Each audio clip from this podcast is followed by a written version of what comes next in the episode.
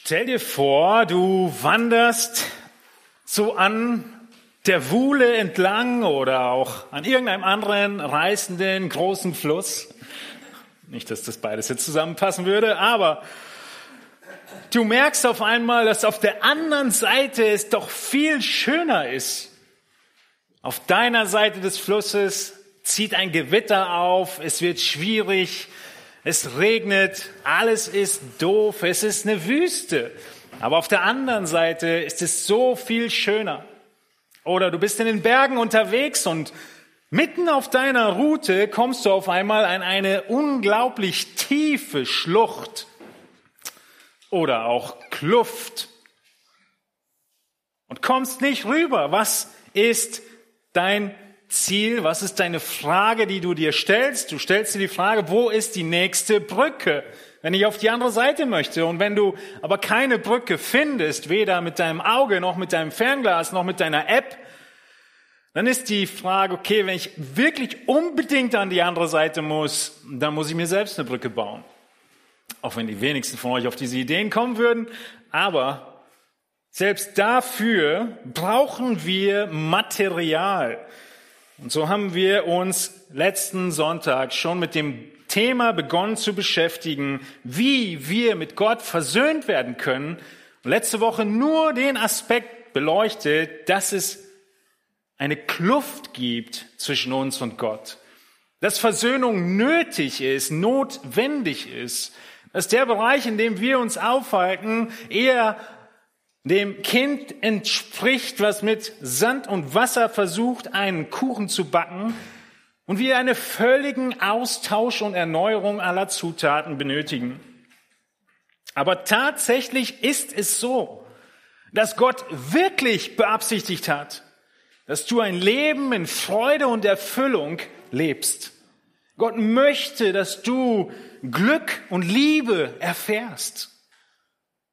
Gott will, dass du in Harmonie lebst und ja, tatsächlich Weltfrieden.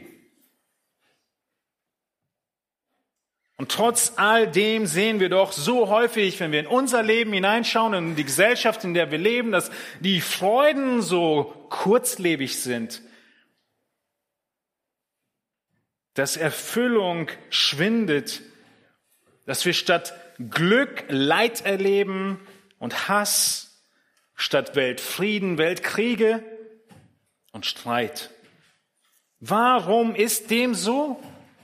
Nun, weil wir uns losgerissen haben von Gott. Diese grundlegende Wahrheit, die uns auf den ersten Seiten der Bibel begegnet, der Mensch wollte nicht auf Gott hören.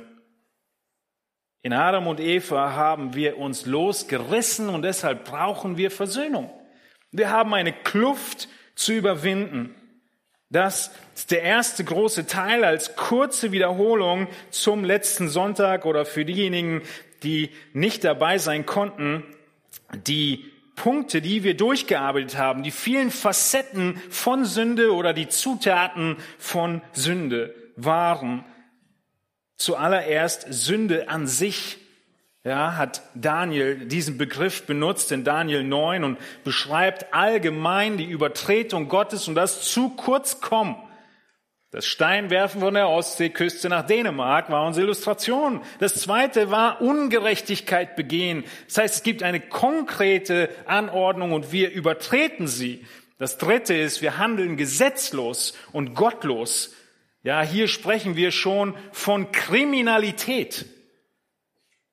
Der fünfte Begriff, den Daniel benutzt in Daniel 9 ist von Gottes Geboten abwenden. Konkret wissen, was zu tun ist, vielleicht auch eine Zeit lang tun und dann bewusst sich wegwenden und was anderes tun.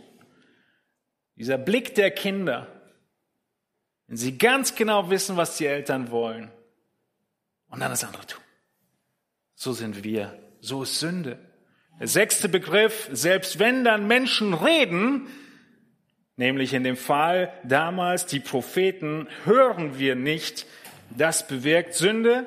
Der siebte Begriff hat uns deutlich gemacht, Sünde ist nicht einfach nur ein über Rot fahren, völlig unpersönlich, sondern es ist sehr persönlich, so dass Gott den Begriff der Untreue benutzt, des Verleumdens, des Verlassens. Als achten Begriff haben wir uns angeschaut, dass wir der Stimme des Herrn, das Volk Israel, nicht mehr gehorcht hat und in den Geboten nicht mehr gewandelt ist. Im neunten Begriff nochmal ähnlich wie der erste, das Übertreten einer ganz klaren Linie. Und das zehnte, wieder allgemeiner, nicht auf die Wahrheit Gottes zu achten. Sünde ist hässlich. Und wir brauchen diese Erinnerung daran, um über Sünde nachzudenken. Und ich hoffe, in eurer letzten vergangenen Woche, wenn ihr diese Wahrheiten gehört habt letzten Sonntag, wart ihr an Momenten, wo euer Gewissen und eure Gedanken sich erinnert haben daran, in den Momenten, wo ihr sündigen wolltet, wie hässlich Sünde ist. Und diese Wahrheit hat euch hoffentlich geholfen, der Sünde zu widerstehen. Warum? Weil wir sie so klar benennen. Denn das will der Teufel nicht. Er will nicht, dass wir Sünde Sünde nennen. Er will sie unpersönlich machen und er will sie irgendwie verschönern. Vom ersten Moment im Garten Eden an. Gott hält, enthält dir doch was vor, liebe Eva. Nun, wenn die Sünde so schrecklich ist und die ganze Welt in dieser Sünde gefangen ist, was ist die Lösung? Die Lösung ist Jesus. Wir haben ihn gerade schon im Gebet mit erwähnt, den Vers aus Johannes 3:16. Gott, er liebt die Welt und er schickt seinen eingeborenen Sohn, so dass jeder, der in ihn glaubt, nicht verloren geht, sondern ewiges Leben hat. Gott, er lässt uns nicht in diesem Zustand. Stattdessen sehen wir auch in Kolosser 1 nochmal, möchte Gott, es gefällt Gott, Kolosser 1, 19, in Christus, das ist das ihm, in ihm, in Christus, alle Fülle wohnen zu lassen. Das heißt, die gesamten göttlichen Eigenschaften finden sich in Jesus wieder. Und weil dem so ist, weil Jesus gleich Gott ist, deshalb kann er, Vers 20, durch Jesus alles mit sich selbst versöhnen. Und dieser Begriff hier in Kolosser 1, Vers 20 ist so wichtig. Das Opfer Christi hat dazu geführt, dass alles wieder in Ordnung kommt. Zu versöhnen heißt wieder ins Recht, in die rechte Beziehung zu führen. Es heißt nicht, dass jeder Mensch von seiner Sünde versöhnt wird vor Gott. Aber Jesus ist wieder Herrscher und die Welt wird erlöst. Er schafft Frieden. Wie? Durch sein Kreuz, durch das Blut seines Kreuzes. Und Paulus macht deutlich, es ist nicht nur ewig im Himmel, sondern auch auf Erden. Ja, Römer macht uns auch deutlich, die Schöpfung sehnt sich nach dieser Versöhnung. Und das alles wird geschehen. Nun, wir sind in Daniel Kapitel 9. All das wusste Daniel noch nicht.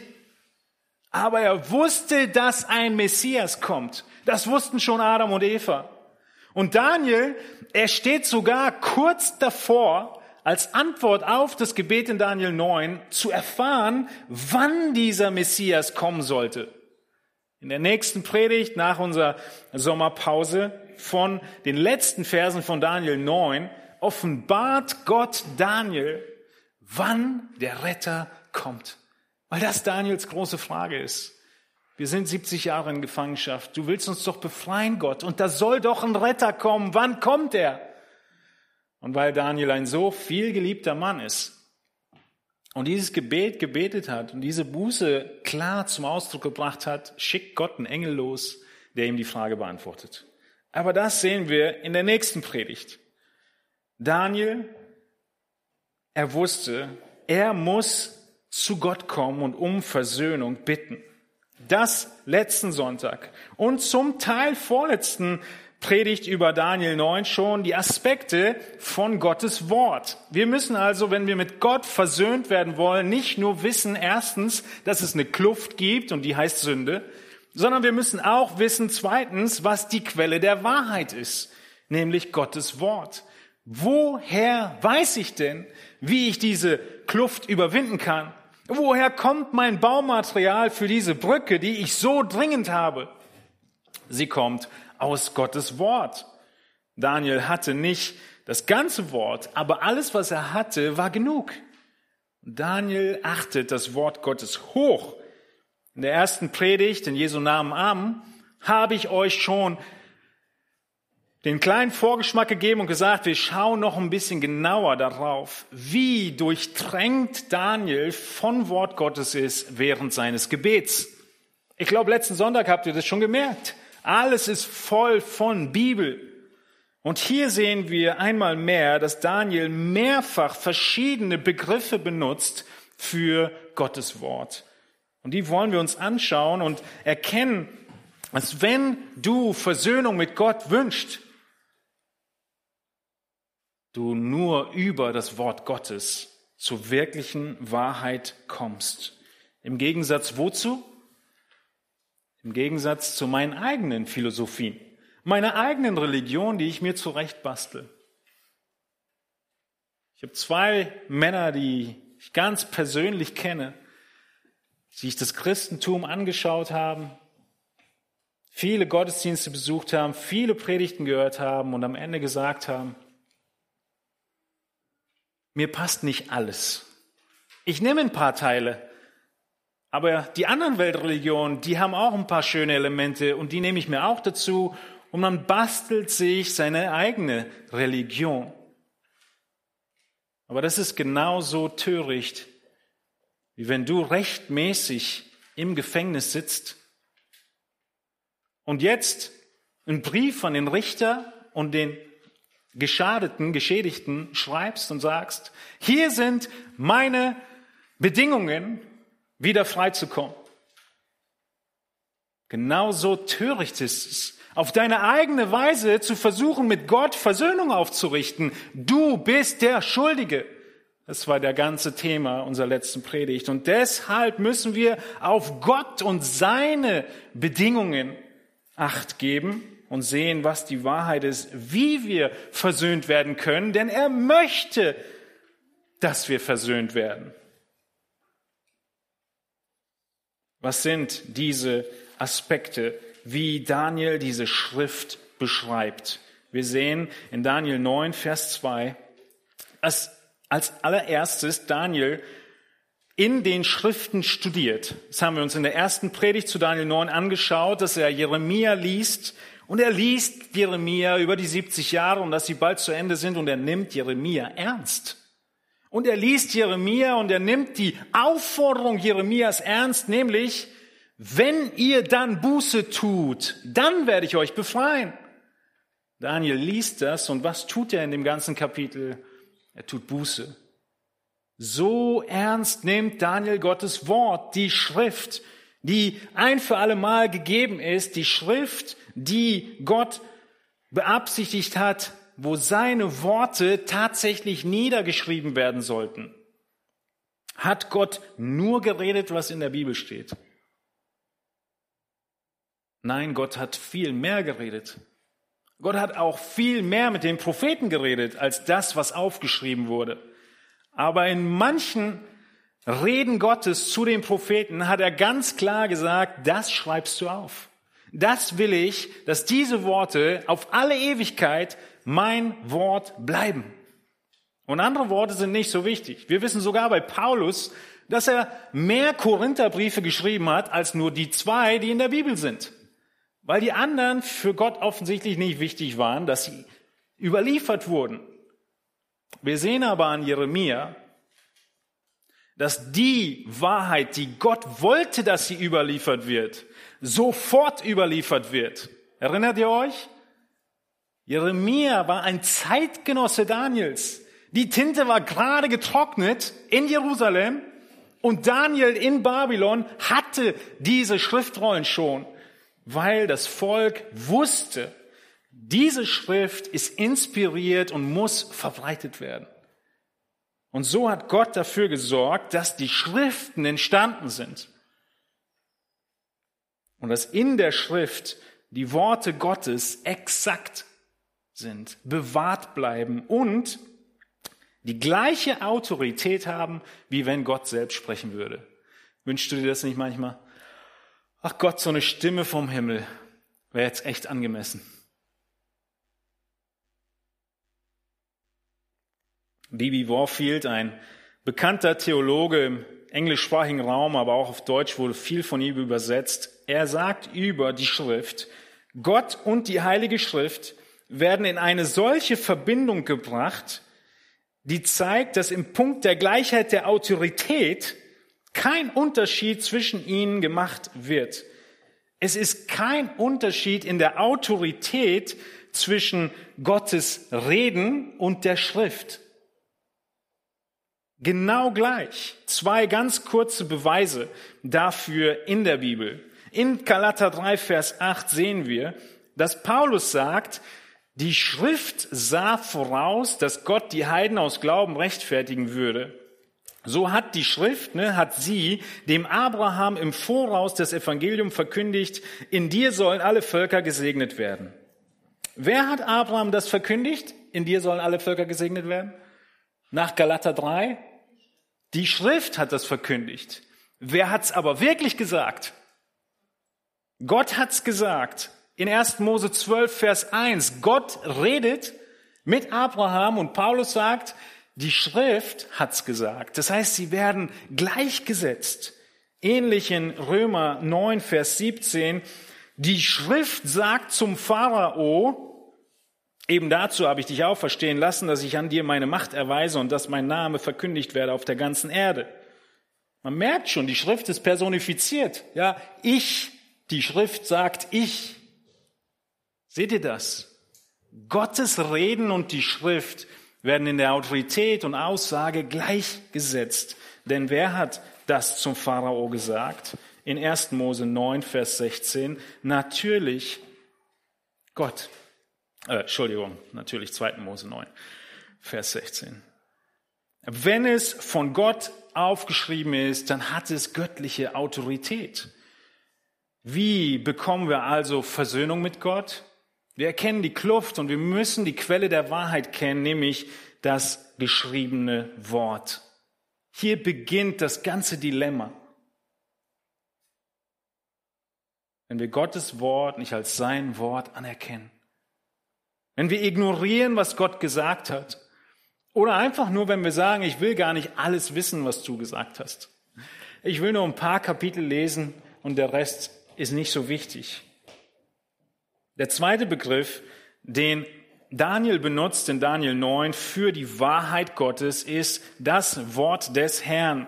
Er sagt es in Daniel 9, Vers 2 und nochmal in Daniel 9, Vers 12, wo er sagt, so hat er seine Worte ausgeführt, die er uns gegen uns und unsere Herrscher, die über uns regierten, ausgesprochen hat. Erst die schriftliche Offenbarung, jetzt als nächstes die mündliche Offenbarung, das Wort des Herrn, wie wir gerade schon gesagt haben. Den dritten Begriff, den Daniel benutzt, ist der Begriff Gebote. Und der vierte Begriff Rechtsordnungen. In Daniel 9, 4 und 5 finden wir diese zwei Begriffe. Es sind seine Gebote, die wir bewahren sollen, Vers 4, Vers 4. Und es sind in Vers 5, es ist die Sünde, dass wir uns aufgelehnt haben und von deinen Geboten und deinen Rechtsordnungen, vierter Begriff, abgewichen sind. Was ist also Gottes Wort?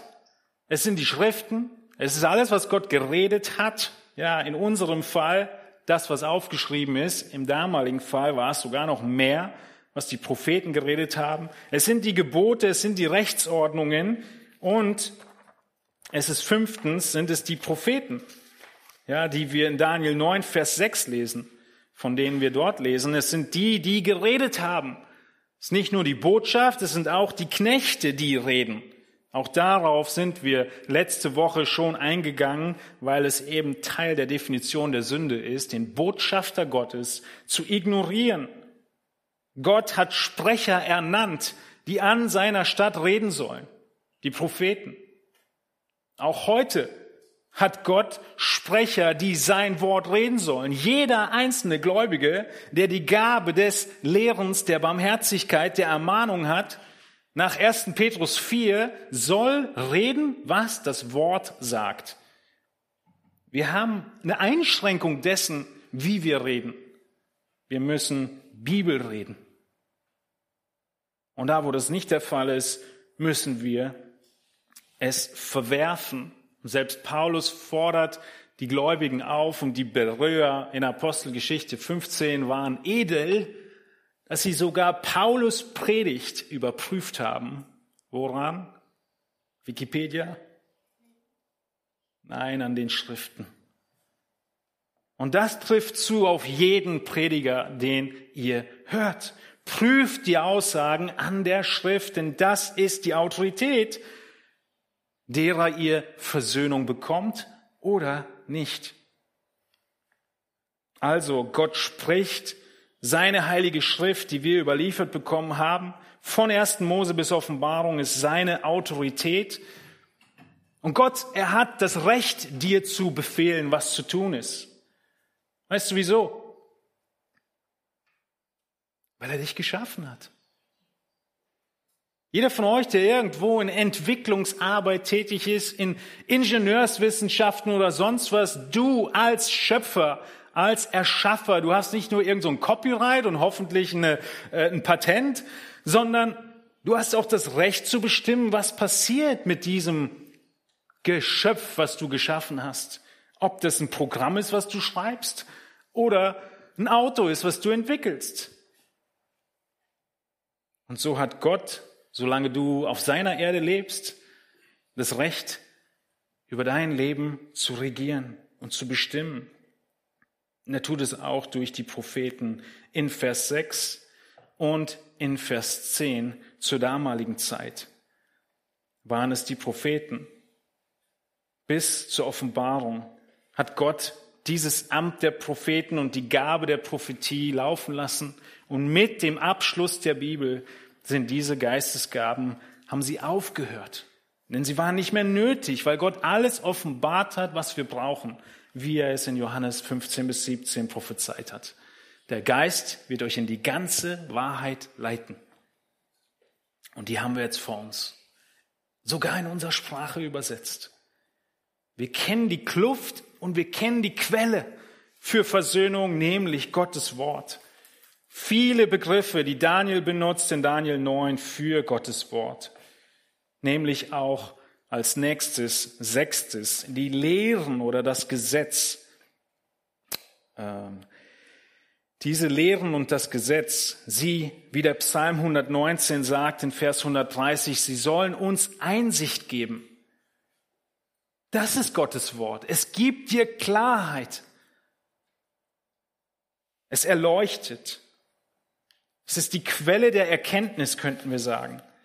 Oder im Psalm 119, 165, nichts bringt uns zu Fall. Großen Frieden haben, die dein Gesetz lieben. Nichts bringt sie zu Fall. Das ist die Quelle der Wahrheit, die Quelle der Versöhnung. Frieden brauchen wir bei Versöhnung und wo finden wir sie? In deinem Gesetz. Es ist nicht nur das Gesetz, wie Daniel Gottes Wahrheit beschreibt, sondern siebtens auch noch Gottes Stimme. Auch hier wieder ähnlich, ja, fast schon ein Synonym, aber eine weitere Nuance, dass wir auf deine Stimme gar nicht hören wollten. Auch das haben wir letzten Sonntag schon angeschaut.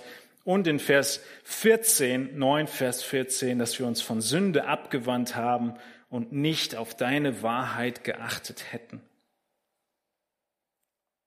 Nun, diese deine Wahrheit in Vers 13 ist der nächste und letzte Begriff, den Daniel benutzt.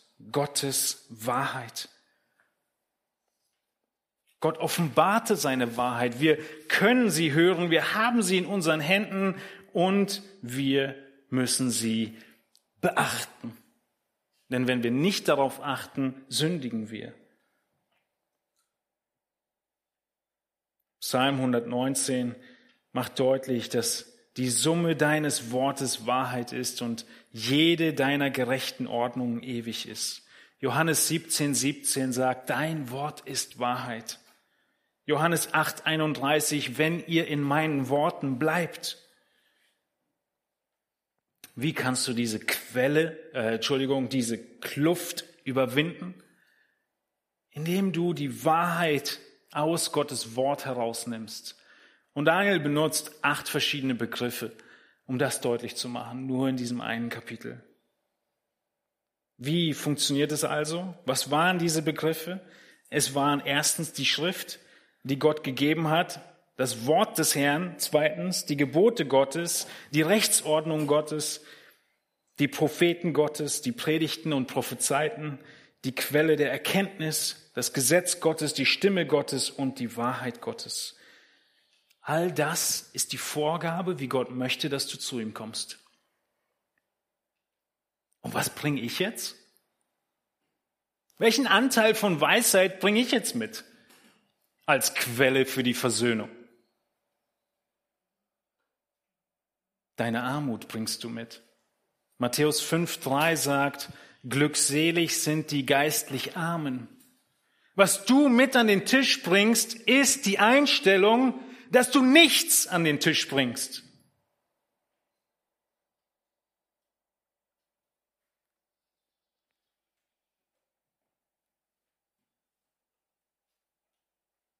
In 1. Korinther 1, 26 macht Paulus das so deutlich.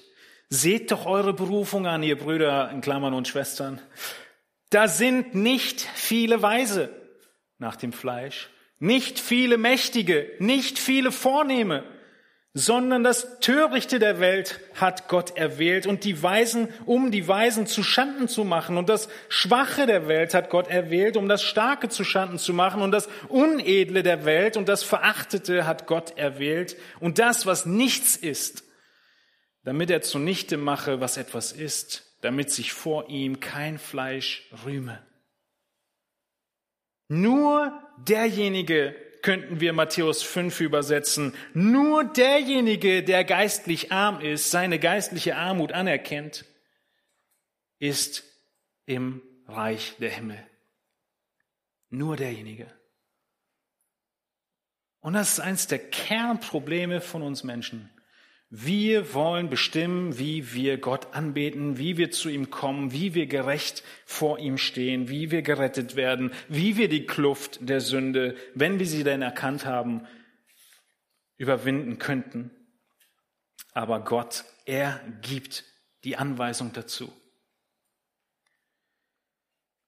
Wisst ihr, die meisten sogenannten Christen gehen mit dem Wort Gottes um wie mit einem Rezeptbuch. Erstens zücken sie es nur, wenn sie gerade nicht selbst zurechtkommen oder neue Inspirationen brauchen. Zweitens sehen sie die Worte der Bibel wie ein Rezeptbuch lediglich als ein Weg zum Ziel zu kommen.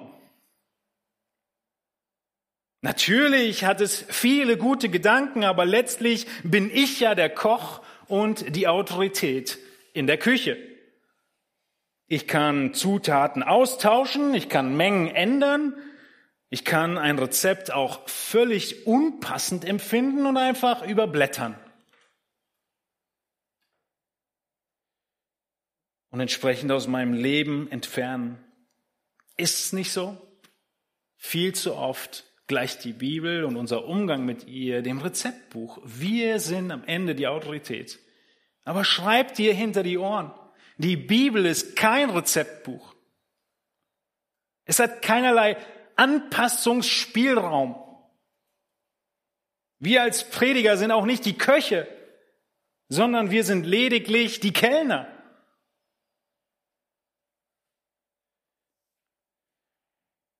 Wir als Leser der Bibel sind nicht die Autorität, sondern der Autor hat Autorität.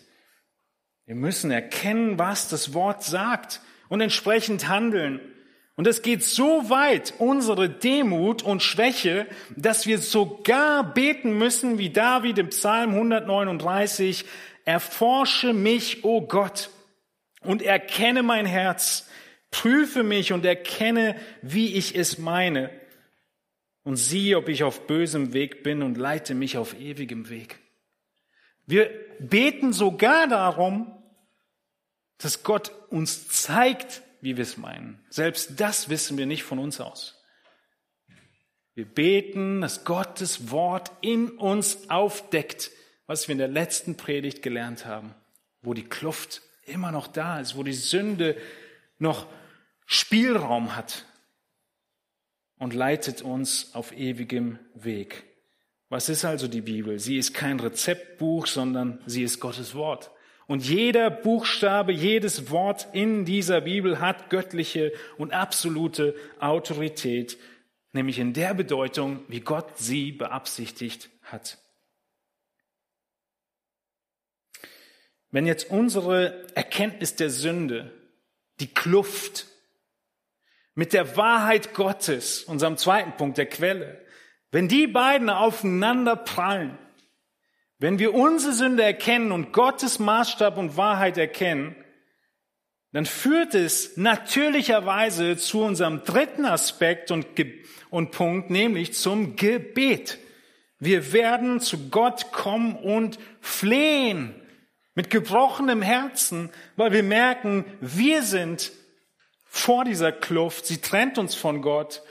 Gott ist heilig, er ist gerecht und ich benötige seine Gnade.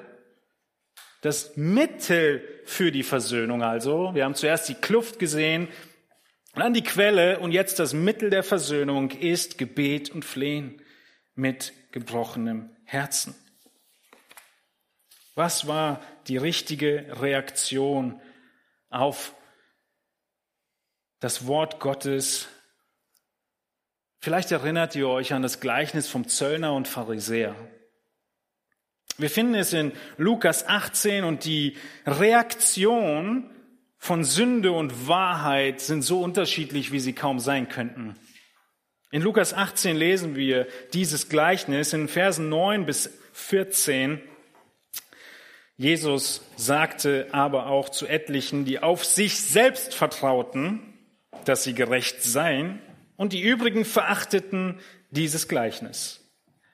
Es gingen zwei Menschen hinauf in den Tempel, um zu beten, der eine ein Pharisäer, der andere ein Zöllner.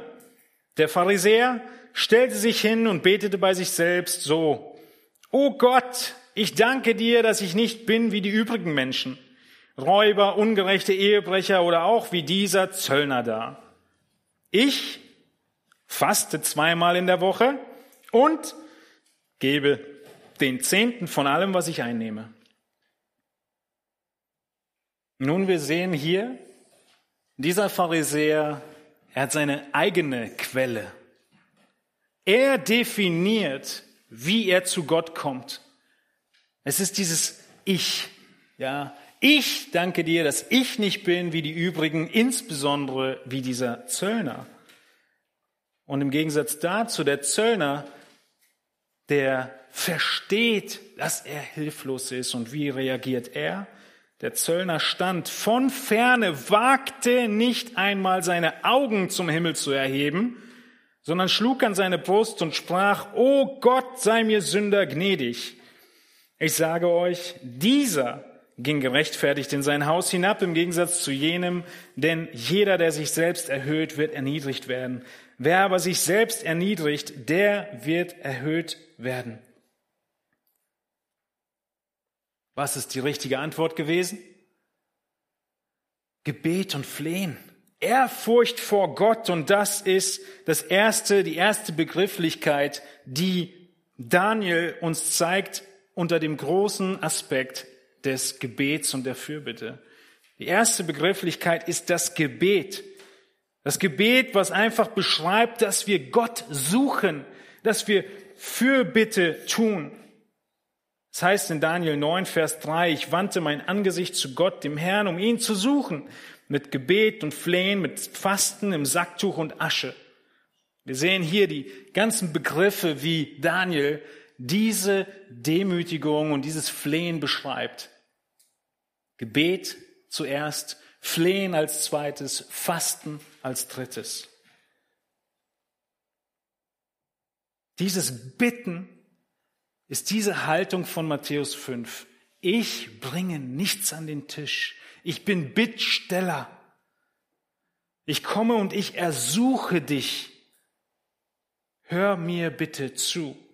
Die Steigerung davon ist dann das Bitten um Gnade. Das Bitten um Gnade, was wir äh, auch hier in Vers 3 sehen. Ja, Flehen beschreibt er es. Das Flehen, es ist intensiver. Es zeigt die Unwürdigkeit.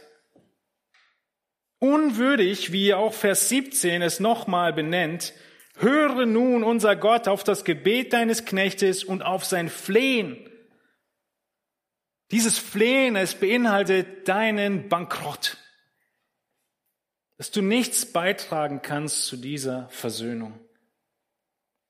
Und deshalb führt es dazu, dass dann Sacktuch und Asche folgen.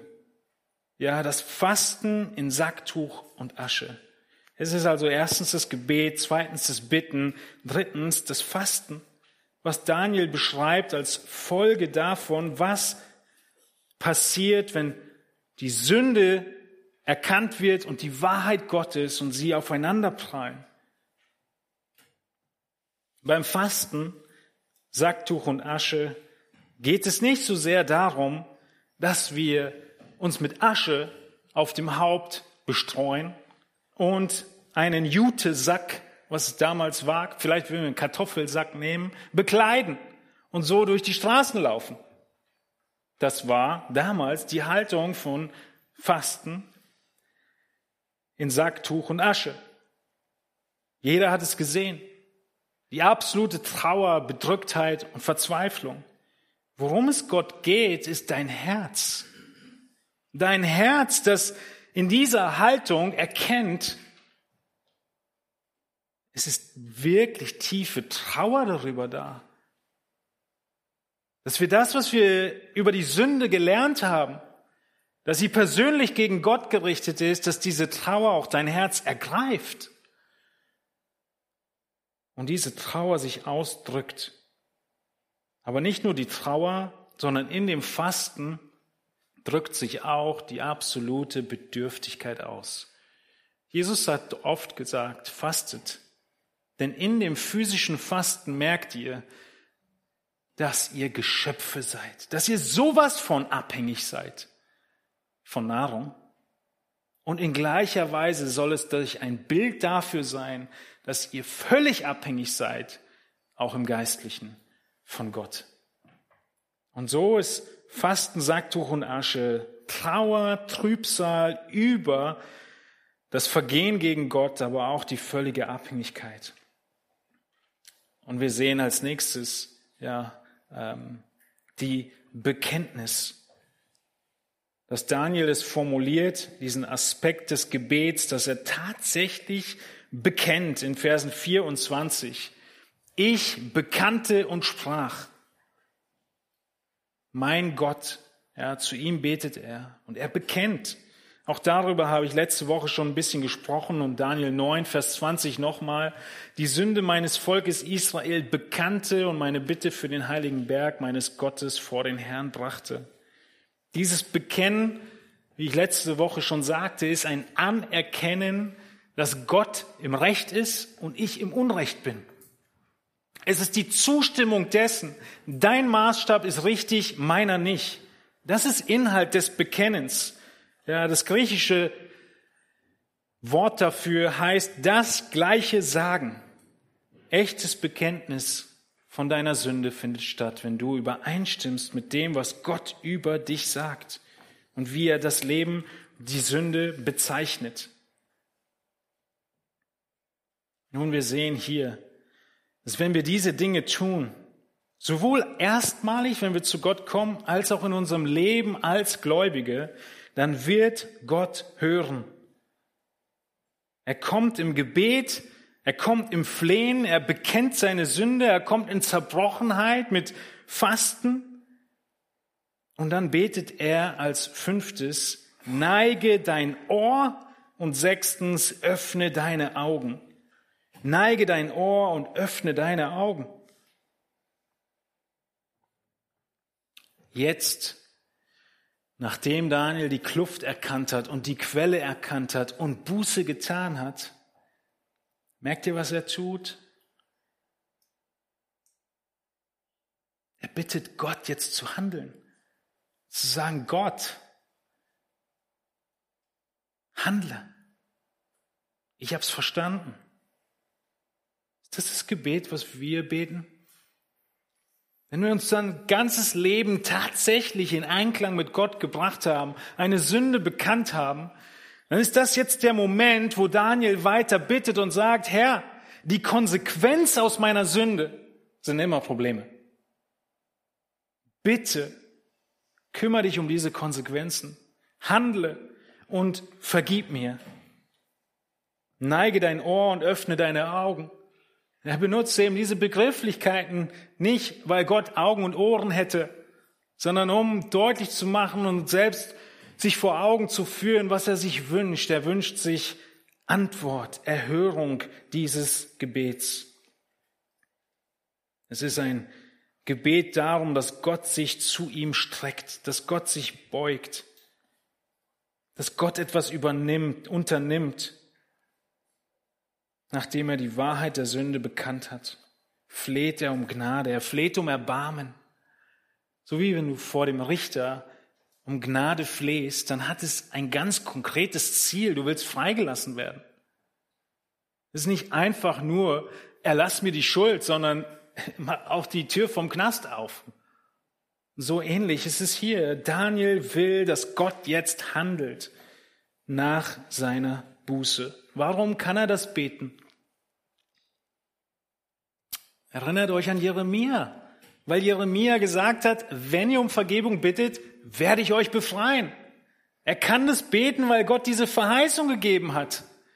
Warum kannst du beten, Herr, vergib mir? Weil Gott dir die Verheißung gegeben hat, ich vergebe dir, wenn du um Vergebung bittest. 1. Johannes 1.9 als Beispiel. Aber das, was er zuerst tut, ist, er bekennt, er gibt Gott Recht. Wenn du in Schwierigkeiten und Problemen, Konflikten steckst, wie sieht dein Bekenntnis aus?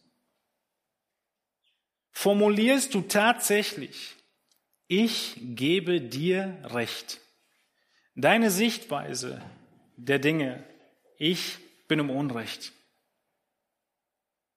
Nennst du Sünde wirklich beim Namen, so wie Daniel es hier tut? Ich weiß gar nicht mehr, auf wie viele Punkten. Zehn haben wir letzten Sonntag angeguckt. Zehn verschiedene Weisen nennt er die Sünde beim Namen. Und das, was wir hier nebenbei mehrmals sehen in Daniel 9, ist, wie Daniel eine innige Beziehung zu Gott hat. Er nennt ihn mein Gott. Mehrmals im Gebet. Mein Gott. Ist Gott dein Gott? Kannst du sagen, mein Jesus, mein Gott, ich bin dein Kind, du bist mein Vater, mein Vater, mein Gott, mein Jesus. Erhöre mich, antworte mir, neige dein Ohr, öffne deine Augen.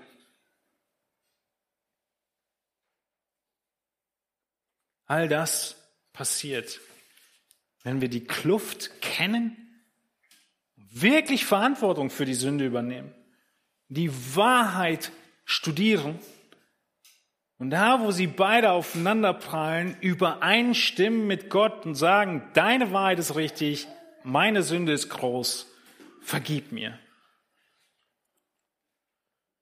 Die Folge ist also Bitten und Flehen. Auf welcher Grundlage kommen wir zu Gott? Das ist unser vierter Punkt heute Morgen. Wir müssen, wenn wir mit Gott versöhnt werden wollen, die Grundlage kennen. Die Grundlage ist das Wesen Gottes. Wie ist Gott? Welches Wesen hat er? Verschiedene Punkte sind schon angedeutet worden in diesen letzten Minuten und der letzten Predigt. Wir fassen sie noch mal kurz zusammen in einigen Eigenschaften Gottes die ihr auch im Wochenblatt findet und die Lücken füllen könnt. Die erste Eigenschaft ist, erstaunlich. Aber sie ist wichtig, damit zu beginnen und Daniel nennt sie als allererstes, nämlich Gott, du bist groß und furchtgebietend. Furchtgebietend? Habe ich nicht gerade gesagt, es ist mein Gott, zu dem er betet?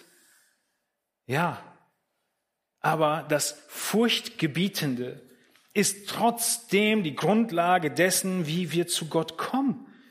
In Daniel 9, Vers 4, in den ersten Satz kommt er. Das Gebet beginnt mit der Anrede, ach Herr, du großer und furchtgebietender Gott.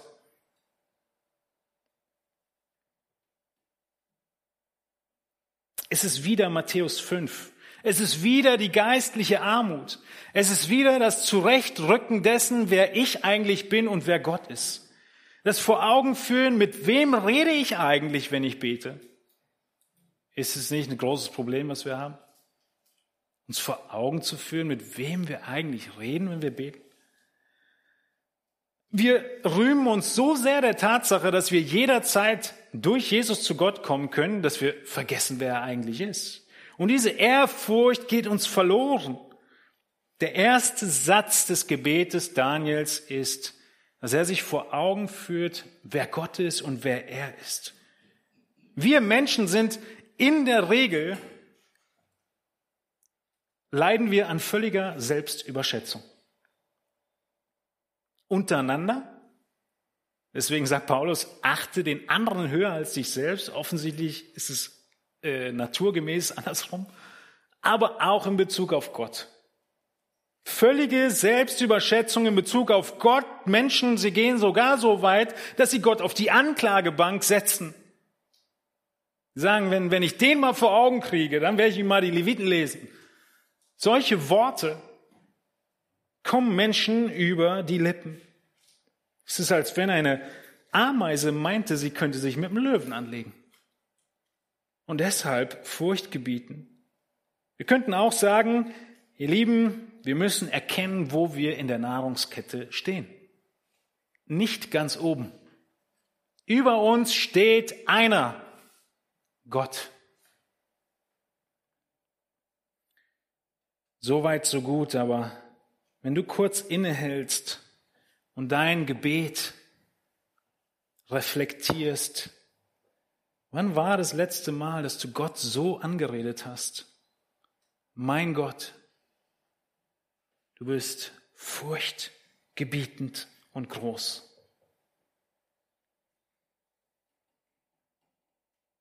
Vielleicht nicht unbedingt in diesen Worten, aber wenigstens in dieser Haltung. Wenn wir wirklich daran glauben, dass Gott souverän ist, allmächtig ist, groß und furchtgebietend, was macht es dann mit unserem Leben? Was macht es mit unserem Gebet? In welcher Haltung kommen wir zu ihm? Kein Wunder, so viele Menschen auf die Knie fallen, wenn sie beten. Wenn das tatsächlich das, die Gedanken sind, die dir vorschweben, vor Gott zu treten. Wir müssen Gottes Eigenschaften kennen, wenn wir versöhnt werden wollen mit ihm. Es ist nicht das Furchtgebietende, was wir oft denken, aus dieser willkürlichen Macht heraus und Entscheidungen, dass er deswegen furchtgebietend ist, weil Gottes Handeln nicht vorhersehbar war und deshalb musst du Angst vor ihm haben. Es ist andersrum. Es ist so, dass Gottes Handeln zu 100 Prozent vorhersehbar ist. Und deshalb ist er furchtgebietend. Denk mal darüber nach. Gottes Handeln ist vorhersehbar. Er hat gesagt, wer nicht Buße tut, bleibt im Gericht. Und er hat gesagt, wer Buße tut und glaubt, der ist gerettet. Gottes Handeln ist vorhersehbar und deshalb fürchten wir ihn, weil er groß und mächtig ist und all seiner Liebe. Und das Zweite, was daraus folgt, ist die Eigenschaft Gottes, die hier in Daniel 9, Vers 4 folgt, der den Bund und die Gnade denen bewahrt, die ihn lieben und seine Gebote bewahren. Wir sehen sofort im nächsten Atemzug von Daniel 9.4, er bleibt nicht beim Furchtgebietenden, sondern er geht über zu dem, dass Gott Gnade bewahrt. Wem? Die ihn lieben und seine Gebote bewahren. Daniel, er ist sich absolut sicher, Gott ist treu.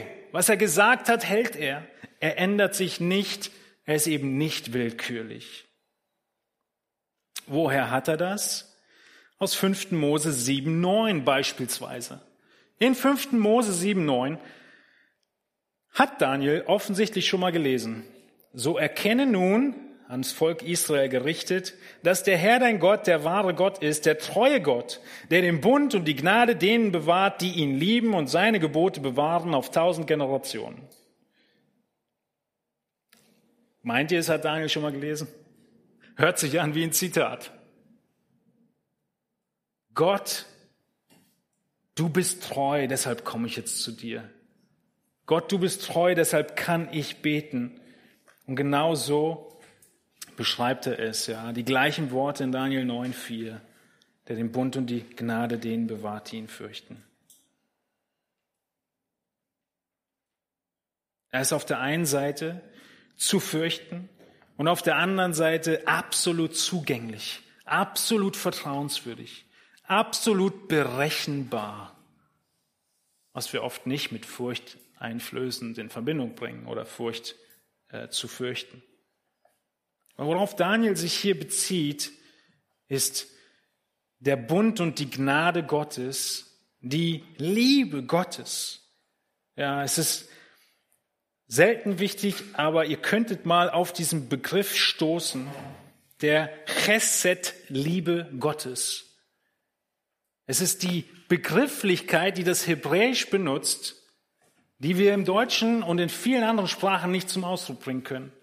Eine absolute Treue zu seinem Wort, verbunden mit einer innigen Liebe. Psalm 23 stützt sich auf diese Eigenschaft Gottes. Das ganze Alte Testament. Es wurden Bücher nur über diesen Begriff geschrieben, weil er so umfangreich ist und Gottes Liebe für sein Volk und entsprechend auch für uns Gläubige beschreibt.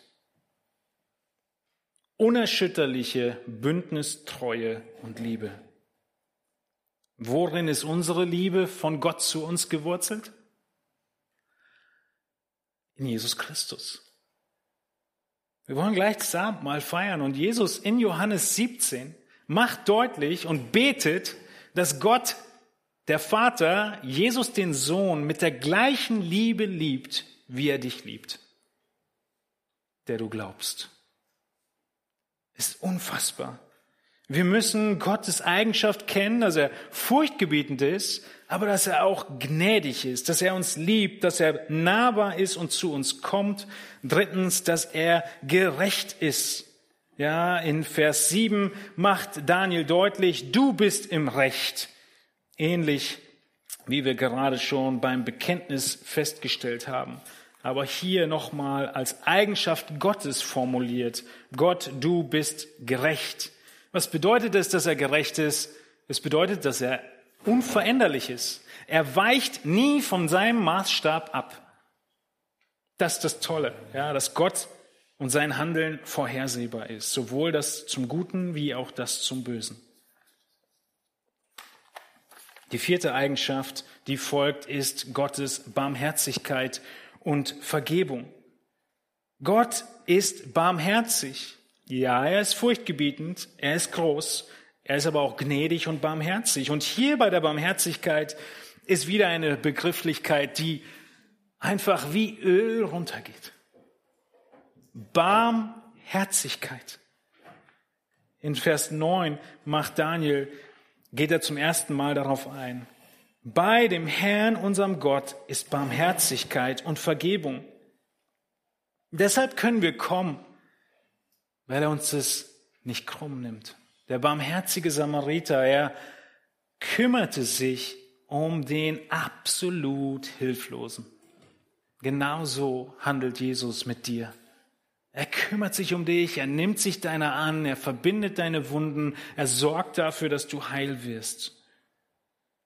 Barmherzigkeit hat die Wurzel von dem Begriff Schoß. Euer Schoß. Kein Kind sitzt auf dem Schoß gerade, aber oft nehmen wir es auf dem Schoß. Warum ist der Schoß so angenehm? Es hat im Hebräischen die Assoziation mit den weichesten Körperteilen, mit den zartesten, sanftesten Teilen des Körpers. Auf den Schoß nehmen heißt Liebe, Gnade, Fürsorge erweisen.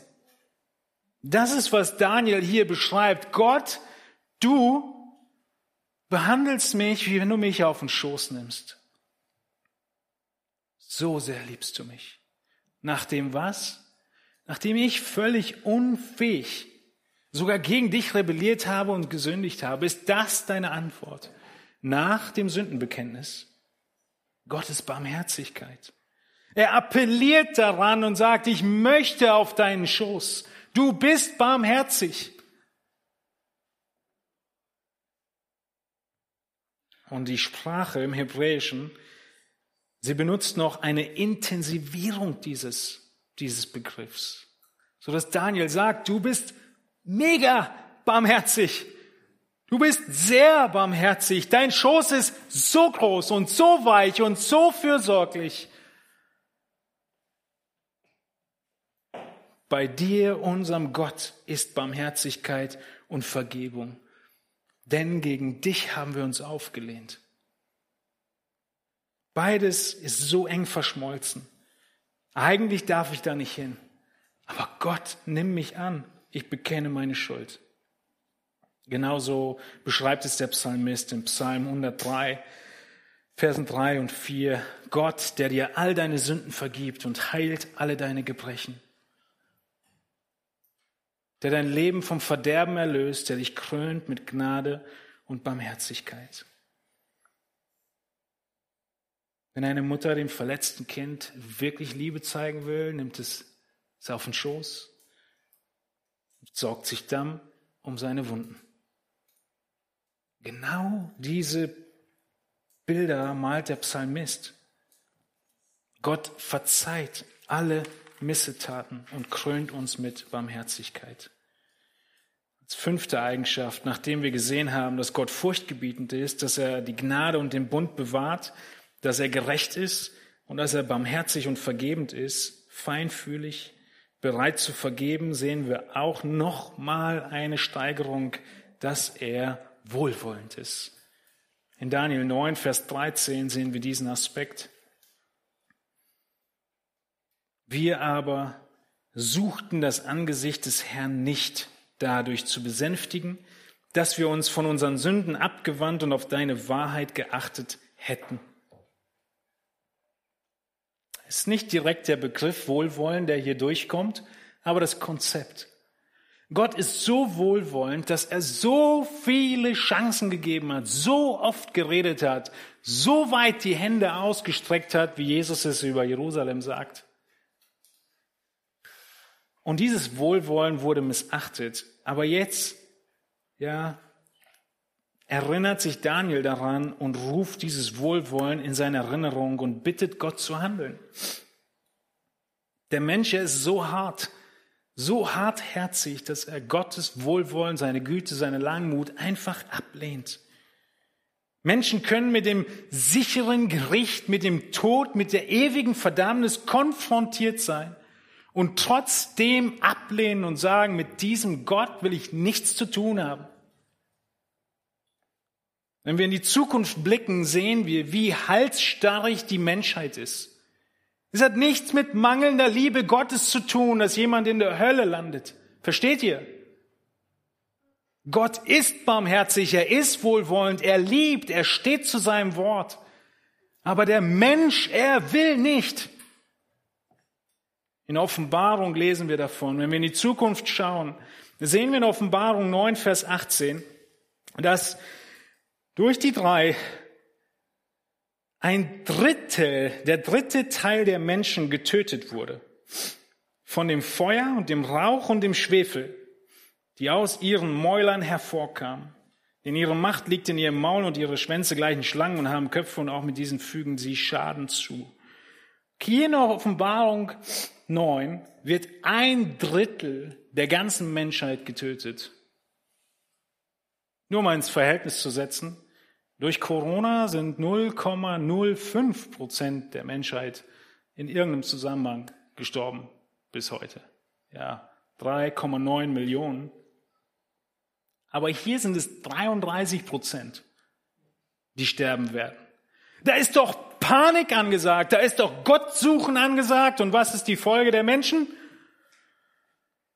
Und die übrigen Menschen, die zwei Drittel, die durch diese Plagen nicht getötet wurden, taten nicht Buße über die Werke ihrer Hände, so dass sie nicht mehr die Dämonen und die Götzen aus Gold und Silber und Erz und Stein und Holz angebetet hätten, die weder sehen noch hören noch gehen können. Das ist unsere Halsstarrigkeit als Menschen. Wir wollen nichts von Gott wissen, egal wie weit seine Arme offen sind und Versöhnung anbieten. Wie bekommt ein Mensch Versöhnung? Wenn er die Sünde anerkennt, die Kluft, wenn er die Quelle der Wahrheit nimmt, wenn er in Gebet und Flehen zu Gott kommt und Gott in seinen Eigenschaften kennt, furchtgebietend, aber auch gnädig und hier wohlwollend. Bei Gott können wir Wohlgefallen finden, wenn wir ihn suchen. Daniel 9, Vers 13 sehen wir, wie Daniel betet, wir haben das Angesicht des Herrn nicht gesucht. Gott sagt uns, komm zu mir. Der Mensch sagt, nein, ich laufe weg. Tim Dana hat dieses Syndrom das Kakerlaken-Syndrom genannt. Sehr treffend. Licht kommt und wir rennen weg wie die Kakerlaken. Genau das sagt Gott über den Menschen in Johannes 3:19. Die Menschen liebten die Finsternis mehr als das Licht. Das ist das Problem der Menschheit. Nicht, dass Gott nicht retten würde, sondern die Frage ist, warum rettet Gott überhaupt einige? Was tat Adam, als er sündigte? Rennt weg. Adam, warum rennst du weg?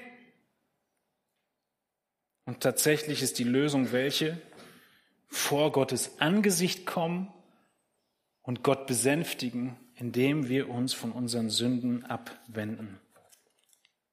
Was sind also die Eigenschaften Gottes? Sie sind, dass wir furchtgebietend, dass, dass er furchtgebietend ist,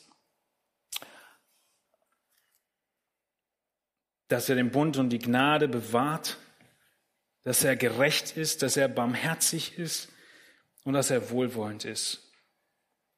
Und zum Abschluss kommen wir zu unserem fünften Punkt, nämlich, dass wenn wir Versöhnung mit Gott suchen, dass wir auch die Absicht Gottes kennen müssen. Warum versöhnt Gott uns mit sich?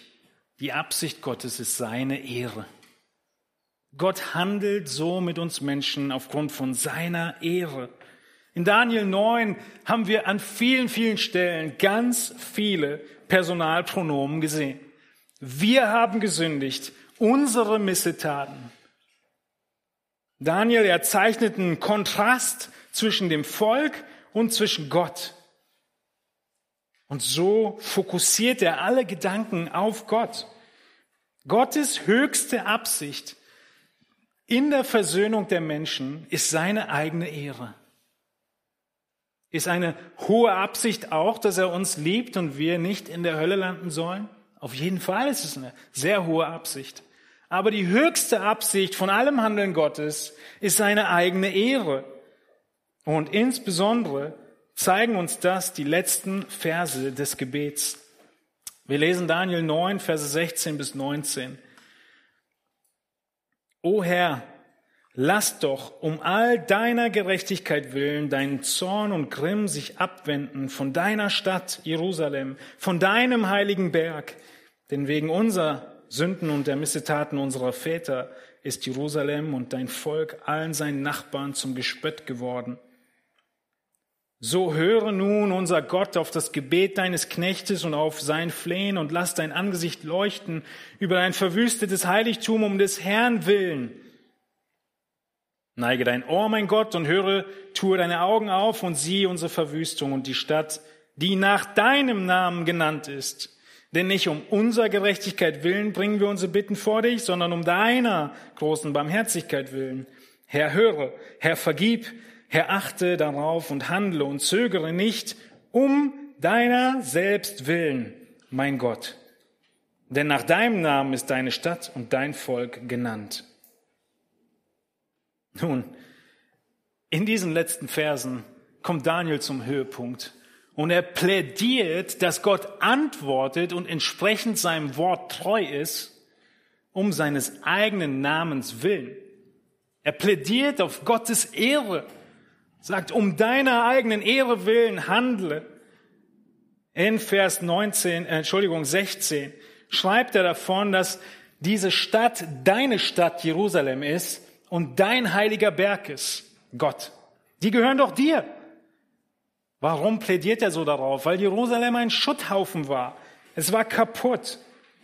Und wir sehen in, in 5. Mose 12, Vers 5, dass schon Mose gesagt hat, an dem Ort, den der Herr, euer Gott, aus allen euren Stämmen erwählen wird, um seinen Namen dorthin zu setzen, damit er dort wohne, da sollt ihr ihn suchen und dahin sollst du kommen. Mose wusste schon und hat dem Volk gesagt, es wird einen ganz besonderen Ort geben, den wird Gott erwählen.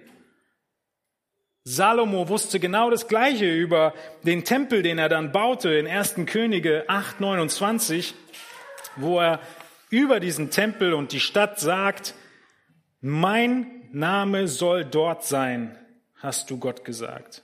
Ja, lass deine Augen Tag und Nacht offen stehen über diesem Haus über dem Ort, von dem du gesagt hast, mein Name soll dort sein, dass du das Gebet erhörst, dass dein Knecht zu dieser Stätte gerichtet betet. Und deshalb betet Daniel auch in Daniel 6 gen Jerusalem, weil es so wichtig war in der Zeit damals.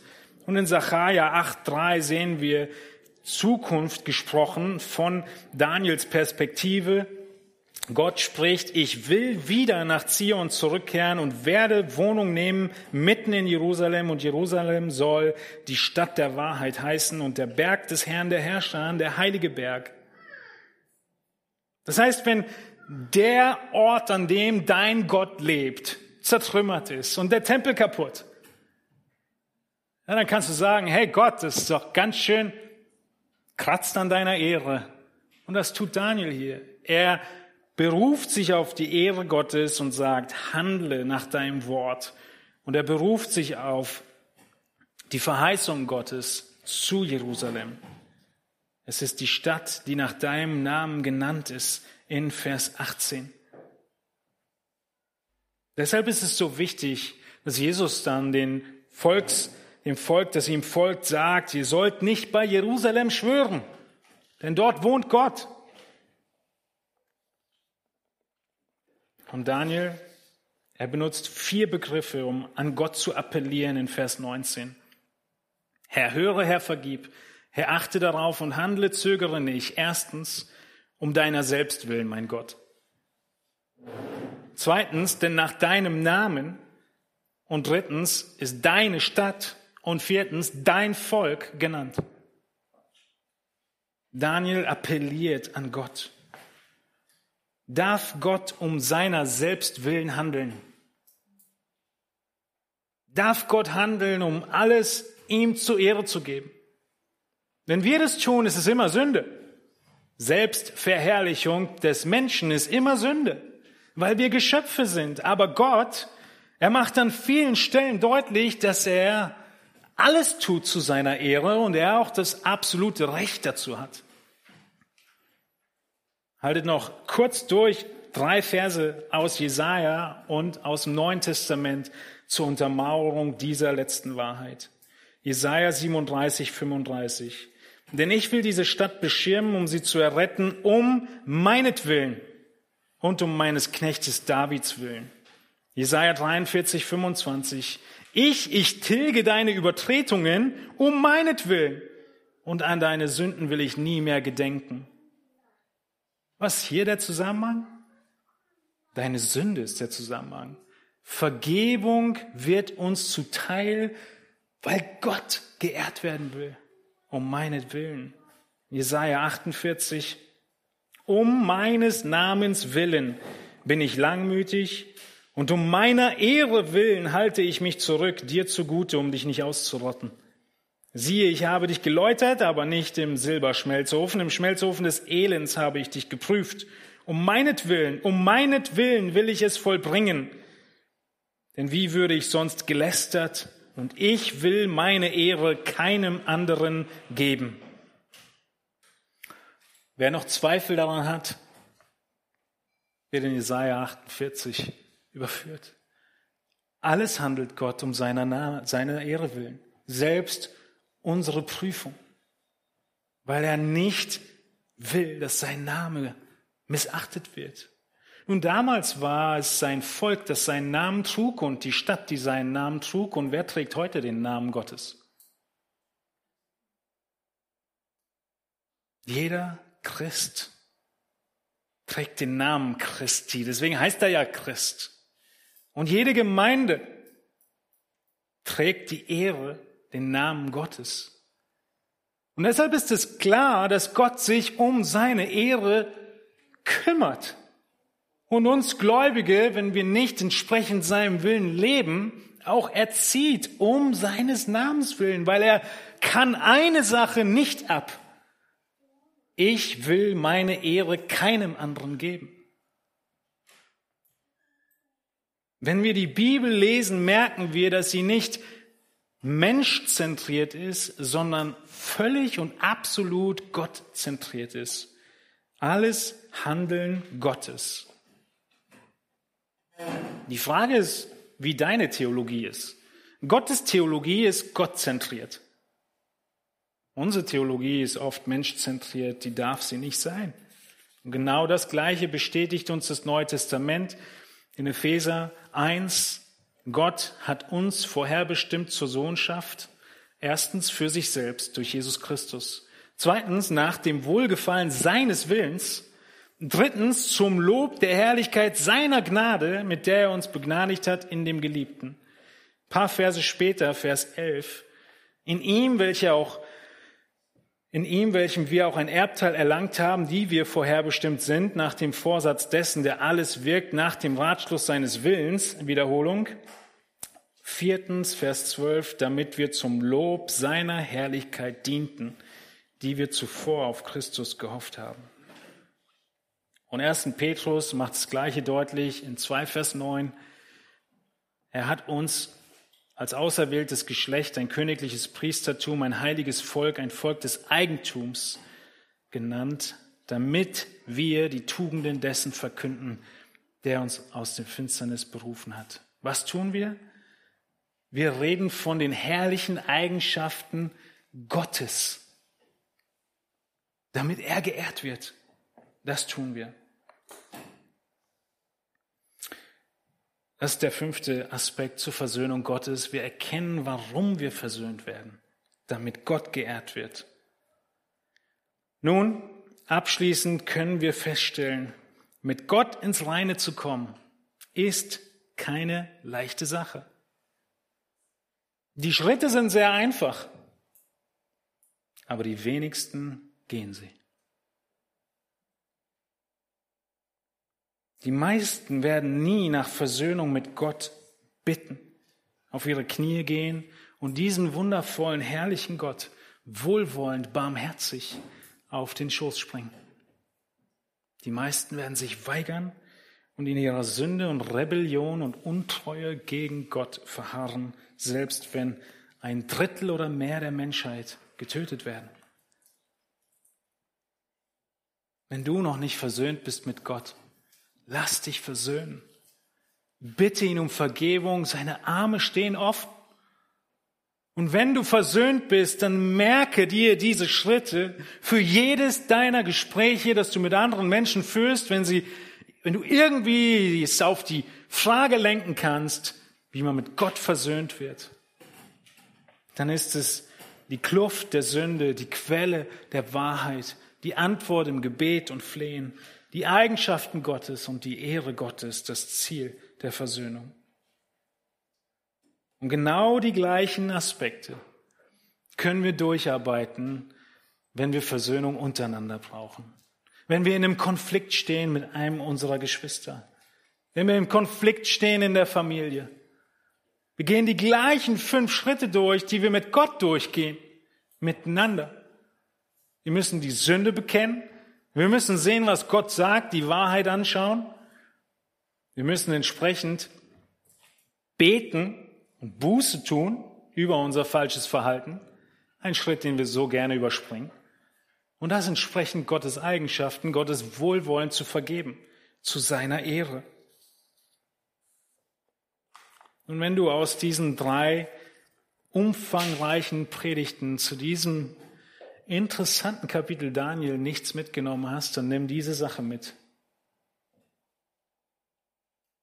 Wenn du wissen willst, wie Versöhnung geschieht, lies Daniel 9. Denk darüber nach. Meditiere darüber und in all dem sei gewarnt, rede deine Situation nicht schön. Ich habe Daniel 9 mehrmals gelesen in den letzten Wochen.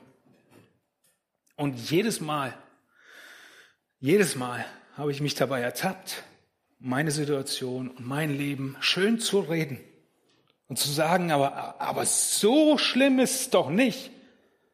Doch ist es. Doch bist du. Aber so herzlich ist Gott doch nicht. Doch ist er. Als Antwort auf diese Wahrheiten, bevor wir das Abendmahl feiern, singen wir das Lied, wie tief muss Gottes Liebe sein. Lass uns aufstehen, wir beten gemeinsam. Himmlischer Vater, deine Eigenschaften und dein Wesen, sie sind überwältigend. Vor dem Hintergrund unserer Sünde, unserer Rebellion, dieser unüberwindbaren Kluft, vor der wir stehen, nichts hätten wir tun können um deinen Zorn zu besänftigen gegen unsere Sünde und Schuld, die wir uns aufgereiht haben vor dir. Und so hast du alles getan in deiner großen Liebe zu uns und um deiner selbst willen, dass du den Weg der Erlösung vollkommen geschaffen hast, ohne irgendein fehlendes Element, was wir hinzutun müssten.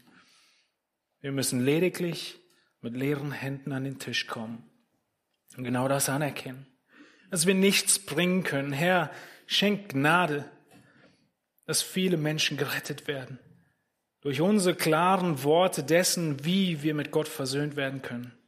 Mögest du dein Wort gebrauchen durch das Wirken deines Heiligen Geistes, dass dieser Same, der gesät ist, viel Frucht bringt.